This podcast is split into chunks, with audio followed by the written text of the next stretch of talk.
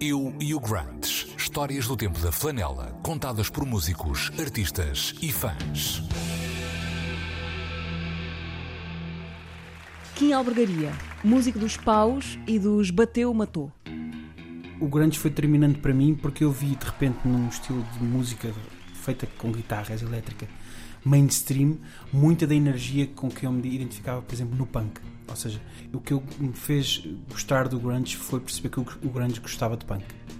E depois eh, o que eu partilho com a minha geração também é a surpresa, ou seja, do nada, do nada, tipo, eh, a rádio define-se por uma coisa que nós nos definíamos também, que era uma energia, uma, uma coisa meio, meio avessa a que o mundo gostasse de nós, que agora era feita em música, que era feita que havia alguém do outro lado do, do, do, do Atlântico que, fazia sentir entendido.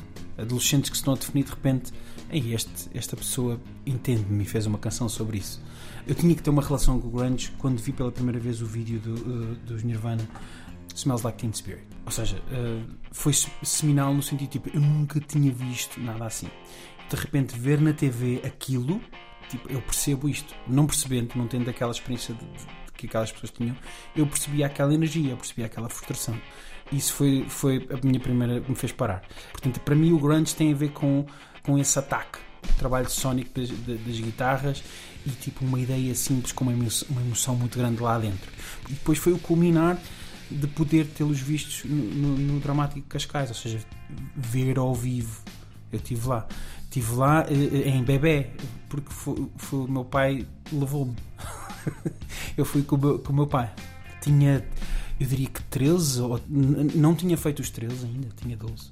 Lembro-me de ter ficado super impressionado com a violência, ou seja, de, antes era uma altura onde os concertos de, de rock e de música pesada, o, o mosh começava antes dos concertos os concertos de rock e de punk nos anos 80 e 90 eram, eram, eram, eram situações perigosas.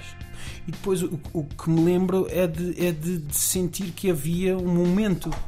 A música daquelas, daquelas três pessoas era mesmo importante para aquele pavilhão cheio de, de, de miúdos. E foi uma das primeiras experiências onde eu percebi esse poder, esse poder da música. E foi com o Grunge e foi com, com Nirvana. Eu e o Grunge. Histórias do tempo da flanela, contadas por músicos, artistas e fãs.